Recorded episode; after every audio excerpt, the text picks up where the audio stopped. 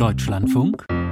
Interview als Claudia Ivone hat sie mindestens 20, vielleicht sogar 30 Jahre lang unerkannt in Berlin gelebt. Als Daniela Klette, so ihr wirklicher Name, wurde nach ihr mindestens ebenso lange gefahndet, bis dieses Doppelleben am Montagabend ein Ende fand. Da wurde die RAF, die als RAF-Terroristin gesuchte Daniela Klette in Berlin-Kreuzberg festgenommen. Und in den Tagen danach wurden die Details immer unglaublicher, denn Daniela Klette, heute ist sie 65 Jahre alt, hortete einerseits Waffen in ihrer Wohnung, führte andererseits aber nach außen ein ganz normales Leben, war Mitglied einer Tanzgruppe, trat öffentlich auf, hatte einen Facebook-Account mit Fotos, um nur einige Details zu nennen. Trotz der Festnahme, so etwas ist schwer erträglich, für vor allem für Angehörige von Opfern der RAF. Und ich begrüße dazu jetzt den nun Michael Buback, den Sohn des im April 1977 in Karlsruhe erschossenen damaligen Generalbundesanwalts Siegfried Buback. Guten Morgen, Herr Buback. Guten Morgen, Herr Gers. Herr Buback, Sie haben seit der Festnahme von Daniela Klette einige Nächte darüber schlafen können, wie eine mutmaßliche Terroristin der RAF 30 Jahre lang unerkannt und unentdeckt hier leben konnte. Was hat diese Festnahme bei Ihnen ausgelöst? Wie denken Sie heute darüber? Ich bin natürlich davon ausgegangen, dass diese drei gesuchten äh, ehemaligen RAF-Terroristen im Ausland sind. Denn es ist für mich schwer vorstellbar, wie jemand zwei oder zwei Jahrzehnte oder sogar noch länger in Deutschland gelebt hat und unentdeckt geblieben ist, obwohl, wie uns ja immer wieder gesagt wurde, dort ein erheblicher Verhandlungsdruck bestand. Und ähm, wir sind natürlich an manchen Kummer gewöhnt aus den vergangenen Jahren. Was vielleicht nicht alle wissen, ist, dass von den 34 Morden der RAF nur ein einziger aufgeklärt ist, der an Jürgen Ponto, bei dem allerdings die Ehefrau durch einen Türspalt die Tat beobachtet hatte, so dass auch da kein Ermittleraufwand erforderlich war. Das sind äh, Dinge, die für uns natürlich äußerst schmerzlich sind, zumal immer von der Politik gesagt wird, man besteht darauf oder man verlangt eine restlose Klärung. Und was jetzt speziell das Karlsruher Attentat angeht, was uns natürlich besonders betroffen haben, hat, mussten wir nun erfahren, dass da zwar drei Menschen zu lebenslänglich wegen dieser Tat verurteilt worden sind, dass aber alle drei nicht am Tatort waren, was bedeutet, dass die drei wahren Täter äh, keinen Tag in Haft für das Verbrechen waren. Und die zweite sehr bittere Information, die wir dann im Rahmen dieses Prozesses, der gegen Verena Becker geführt wurde, äh, erhalten haben, ist, dass sie eine geheime Informantin des Verfassungsschutzes war.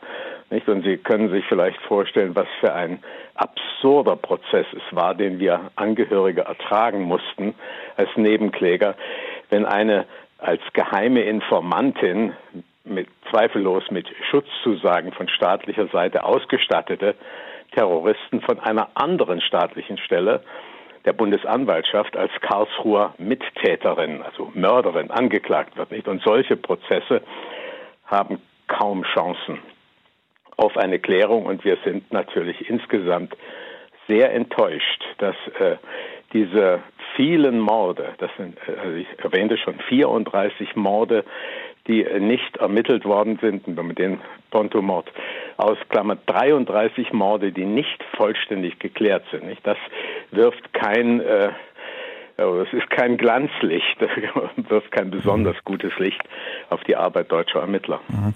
Ihr Vater, das muss man dazu erzählen oder erklären, weil das einfach sehr, sehr lange zurückliegt, Herr Buback. Ihr Vater Siegfried Buback wurde im April 1977 von RAF-Terroristen erschossen. Sie sagten es, bis heute weiß man nicht, wer die Täter waren, außer dass es höchstwahrscheinlich Mitglieder der sogenannten zweiten RAF-Generation ja. gewesen sein dürften. Nun ist Daniela Klette, die in dieser Woche festgenommene, zählt, wird zur dritten Generation gezählt. Haben Sie denn Hoffnung, dass die, so eine Festnahme noch irgendwelche neuen Erkenntnisse auch zum Attentat auf Ihren Vater bringen könnte? Also diese Hoffnung habe ich eigentlich nicht. Ich halte es sogar für möglich, dass Frau Klette dazu keine detaillierten Kenntnisse besitzt. Das ist dieser Tat vor über 40 Jahren. Und ähm, ich befürchte weiterhin, auch wenn sie solche Erkenntnisse hat, wird sie höchstwahrscheinlich dem Beispiel anderer ähm, ehemaliger Terroristen folgen und weder sich noch andere belasten, nicht so dass ich nicht damit rechne, dass wir weitere Hinweise bekommen. Ich sollte vielleicht auch dazu sagen, dass meine Frau und ich, die sich intensiv mit dem Karlsruher Attentat beschäftigt haben, ein sehr klares Bild inzwischen von den Tätern haben. Nur steht die offizielle Klärung aus. Nicht? Es genügt ja nichts, wenn wir als Privatleute äh, da nun äh, viele Kenntnisse erhalten und verarbeitet und zu Schlüssen gekommen sind. Was ich mir allerdings auch hoffe, ist, dass die Ermittler äh, auch auf diese RAF-Aktivitäten sehr äh, stark eingehen und äh, Vernehmungen in die, diese Richtung durchführen, um herauszufinden, wie es überhaupt um diese dritte Generation steht. Es gibt da so unterschiedliche Einstellungen dazu. Manche zweifeln ja sogar daran, dass diese dritte Generation existiert hat, weil sie auch ähm, sich wundern, woher dieses enorme technische Know-how kommt, mit dem also diese äh, Taten, die der dritten Generation zugerechnet werden, durchgeführt wurden. Also all das ist noch im Dunkeln. Und man kann nur hoffen, dass man eben sich nicht nur darauf beschränkt, jetzt diese äh, Gewaltverbrechen in Verbindung mit Bankraub oder überhaupt Geldbeschaffungsaktionen äh, zu klären, sondern dass man auch ein Verständnis der RAF-Struktur gewinnen kann. Das wäre, denke ich, doch sehr wichtig für die, für die Ermittler. Herr Buback, Jörn Schleier, der Sohn des ebenfalls 1977 ermordeten Arbeitgeberpräsidenten Hans-Martin Schleier, der hat diese, dieses äh, Untertauchen über viele Jahrzehnte der RAF-Terroristen schon fast als unheimlich bezeichnet. Ich nehme an, dass es Ihnen ähnlich geht. Hatten Sie denn in diesen Jahren den Eindruck, dass der Fahndungsdruck auf ehemalige RAF-Täter angemessen hoch war? Also ich denke, dass, äh, also ich würde Jörg Schreier da zustimmen. Das ist in der Tat unheimlich. Und äh, mir ist auch aufgefallen, dass eigentlich das Interesse am Phänomen RAF in der letzten Zeit vollständig äh, zurückgegangen ist. Nicht auch in den Leitmedien ist da relativ wenig darüber zu hören.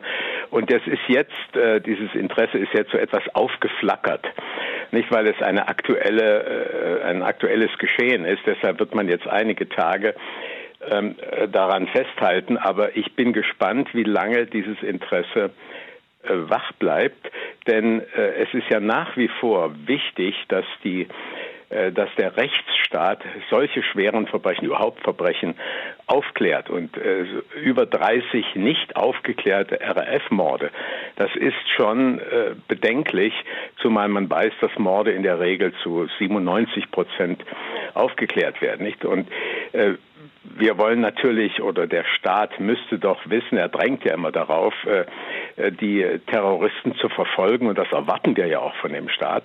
Und dann möchte man natürlich auch sehen, dass diese Verbrechen restlos geklärt werden. Mhm.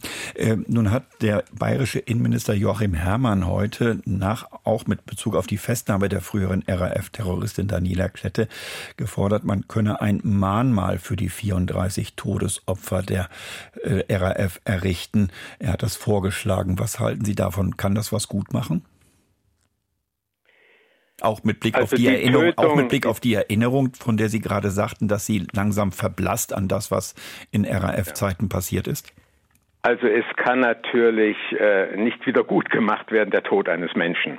Nicht, das ist klar und äh, es ist sicher gut, ein Gedenken ich meine, dass ich als oder dass wir als Angehörige so etwas nicht einfordern sollten oder werden. Also insofern ist es gut, wenn eine solche ein solcher Vorschlag von offizieller Seite, also etwa von Herrn Herrmann, äh, kommt und wenn so etwas äh, dann auch äh, tatsächlich errichtet wird.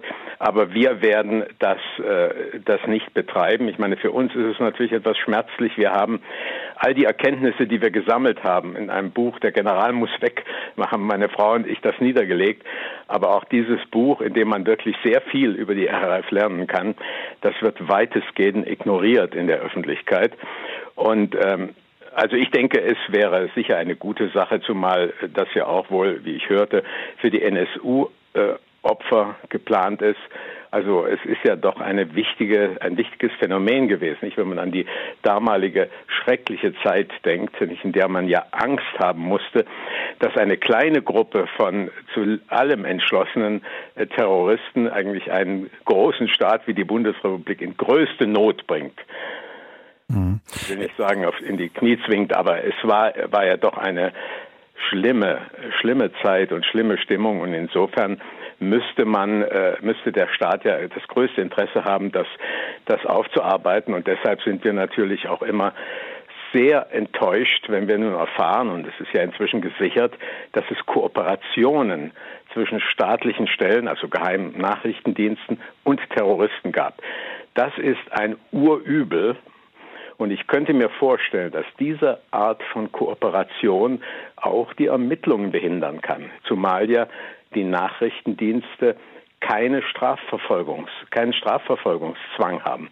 Also sie sind nicht gezwungen, ähm, äh, wenn sie von äh, schweren Verbrechen hören, äh, das dann auch den Staatsanwaltschaften mitzuteilen und ihnen zu erlauben, die Strafverfolgung aufzunehmen. Mhm. Herr Buback, ich möchte noch einen Aspekt ansprechen, der jetzt auch teilweise zu lesen war in eher linken Kreisen wurde mit Blick auf die Festnahme der RAF-Terroristin oder mutmaßlichen RAF-Terroristin äh, Daniela Klette geschrieben, ähm, naja, es werde bei der RAF immer noch mit Hysterie und Härte statt mit Vernunft reagiert. Also eine Vernunft, die dann dazu führen könne, dass man Menschen, von denen schon lange keine Gefahr mehr ausgeht, vielleicht auch eine Brücke zurückbaue in ein normales Leben. Wie sehen Sie das als Opfer oder Angehöriger eines RAF-Opfers? Also ich habe nicht den Eindruck, dass da mit Hysterie ermittelt wurde. Ich bin dankbar, dass es offensichtlich einige Ermittler gab, die hartnäckig genug waren und auch nach der langen Zeit noch nach den äh, äh der dritten Generation zugerechneten äh, Terroristen gesucht haben. Aber ich äh, und ich kann mir auch gut vorstellen, dass das Leben dieser jetzt unter Fahndungsdruck stehenden außerordentlich schwierig war. Denn äh, das Leben im Untergrund ist sehr, sehr teuer. Ich meine, manche sagen ja schon, das Leben ist ohnehin teurer geworden, aber wenn Sie unter ständigem Fahndungsdruck stehen, ist das ein sehr schwieriges Leben. Und wir würden auch äh, nicht oder ich äh, ich meine wir haben ja oder wir Angehörigen oder überhaupt die Angehörigen haben ja kein Interesse daran, dass dort jemand eingesperrt wird. Aber das primäre Interesse muss sein, die Taten aufzuklären, sie zu wissen, wer was getan hat, denn nur so kann man ja zukünftige Terrorattacken ähm, verhindern, wenn man versteht, wie dort vorgegangen wird. Nicht die Frage, ob dann jemand verurteilt wird, ist eine völlig andere, die liegt in den Händen der, der Gerichte. Und ähm, ich meine, man sollte immer mit Augenmaß vorgehen, nicht auch gerade bei der Klärung, denn wenn ich jetzt heute Morgen in der Zeitung lese, dass dort in einer Wohnung, äh, eine, äh, in der Wohnung von Frau Klette eine Kalaschnikow und Panzerfaustgranaten gefunden worden sind, äh, da äh, wundert man sich schon, nicht? Denn wenn man hat diese großen Gruppen von Ermittlern in das Haus gehen sehen und dass äh, da nach fast zwei Tagen erst diese äh, Geräte aufgefunden werden, nachdem es anfänglich hieß, es sei nur Munition, aber keine Waffen da nicht. Also da äh, habe ich nicht den Eindruck, dass man dort mit Hysterie äh, vorgegangen ist, nicht, sondern eher zu ruhig und man hätte dort gezielter vorgehen müssen. Also es ist wichtig, dass man klar nach den Gesetzen und Grundlagen vorgeht und ähm, äh, dass man dann auch zu den entsprechenden Erfolgen kommt.